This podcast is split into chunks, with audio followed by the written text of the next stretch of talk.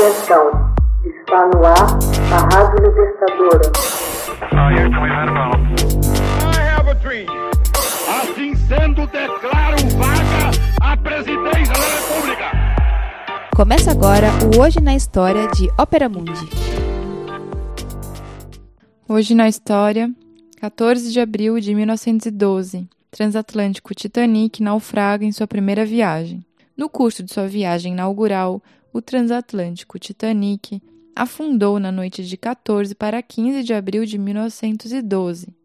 Foi a catástrofe marítima mais midiática de todos os tempos. O balanço da tragédia registrou 1.502 vítimas fatais. O transatlântico britânico foi colocado no dique em 31 de março de 1909, no estaleiro naval de Harland and Wolff, em Belfast quatro meses depois de seu barco gêmeo, construído pela companhia White Star Line, o Titanic foi apresentado como o maior e mais luxuoso navio de todos os tempos.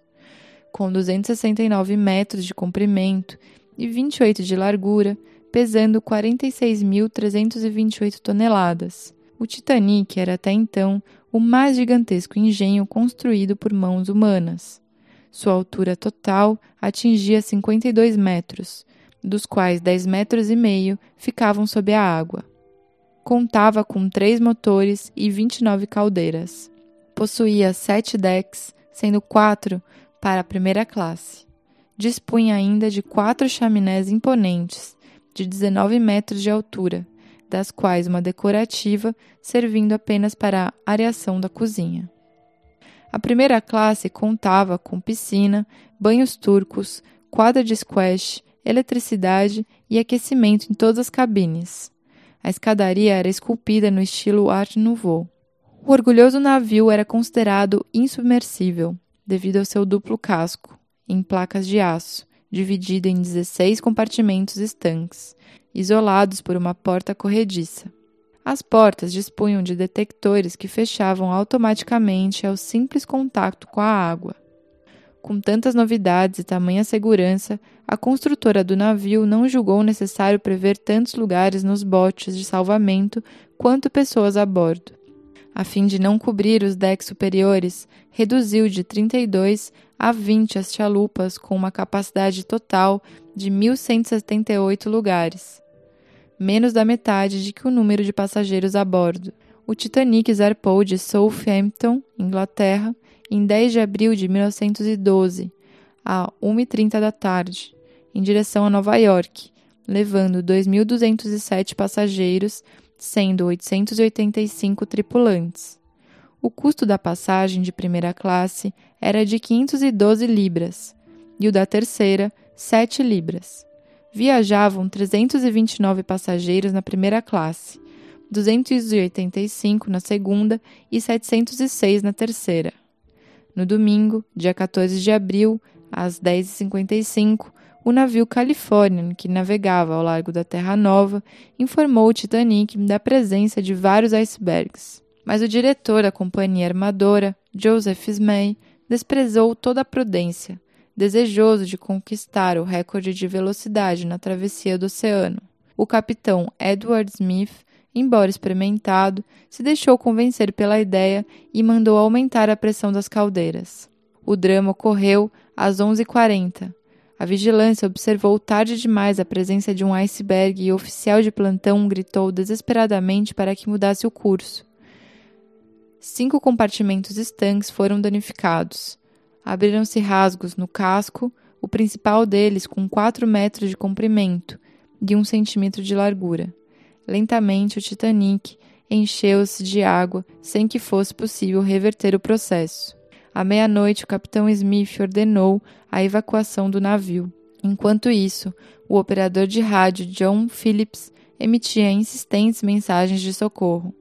O abandono do navio se deu em meio a um imenso caos. A água, a menos dois graus, não deixava qualquer chance de sobrevivência aos infelizes que tentavam se afastar do barco a nado. Um navio se aproxima para socorrer.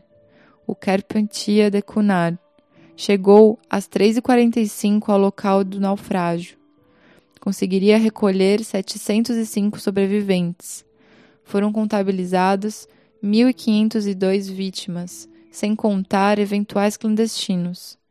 Puderam ser recolhidos apenas 337 corpos dos mortos. Os sobreviventes testemunhariam mais tarde a inconsciência dos passageiros que, incrédulos e confiantes da infalibilidade do transatlântico, permaneceram nos salões e nas cabines de modo que as primeiras chalupas saíram ao mar semi-vazias. Falariam também da injustiça feita aos infelizes passageiros da terceira classe, impedidos de ganhar a tempo os botes. Houve relatos de que grades foram fechadas para impedi-los de acessar os decks superiores. O balanço final foi aterrador.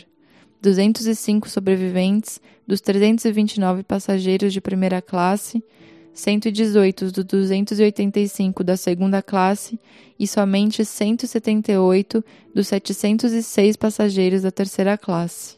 Os 885 membros da tripulação também pagaram um alto preço, com apenas 112 sobreviventes.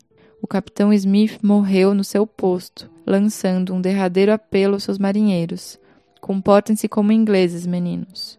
Em 1997, o cineasta James Cameron encontrou no drama Titanic matéria para uma obra-prima cinematográfica sentimental que se tornou um dos maiores sucessos comerciais da história do cinema, com Leonardo DiCaprio e Kate Winslet dos papéis principais.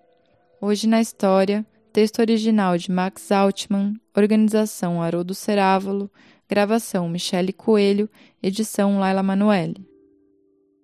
Você já fez uma assinatura solidária de Opera Mundi? Com 70 centavos por dia, você ajuda a imprensa independente e combativa. Acesse www.operamundi.com.br/apoio.